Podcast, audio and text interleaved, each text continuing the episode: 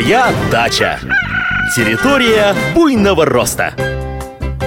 Здравствуйте, здравствуйте! В эфире информационно-познавательная, садово-огородная и цветочно-декоративная программа «Моя дача». В студии Михаил Воробьев.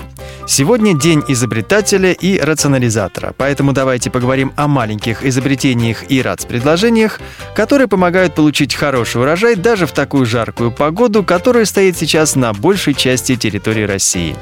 Прежде всего, надо позаботиться о тепличных растениях, потому что им сейчас особенно жарко. Понятно, что все двери и окна в парниках должны быть полностью открыты. Но в полуденный зной и этого бывает недостаточно. Солнце может так раскалить теплицу, что растения погибнут.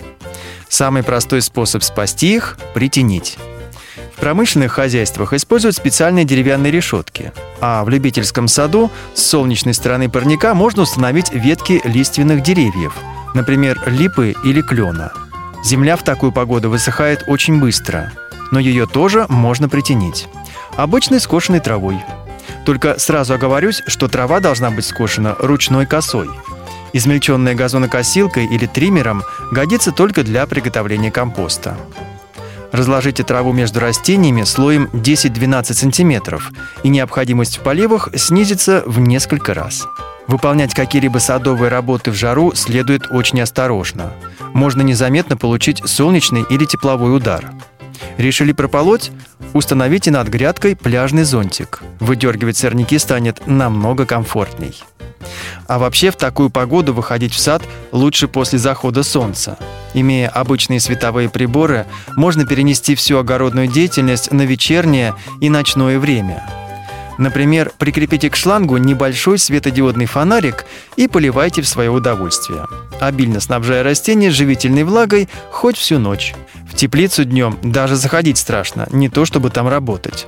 Зато в темное время суток можно спокойно подвязывать, посынковать или собирать урожай. Вооружитесь фонариком спелеологов, который крепится на голове при помощи ремешков, и действуйте. Ну и, наконец, знакомая многим огородникам ситуация. Вы решили посеять очередную партию пряной зелени, петрушку, укроп или салат, а соседский барбос регулярно закапывает в рыхлую почву свои любимые косточки. Не надо ругаться на животное, просто накройте грядку на пару недель сеткой рабицей или решеткой. Лохматый друг сразу же потеряет всякий интерес к вашим посевам. На сегодня все. Работайте с удовольствием, отдыхайте активно и да пребудут с вами высокие урожаи. Моя дача.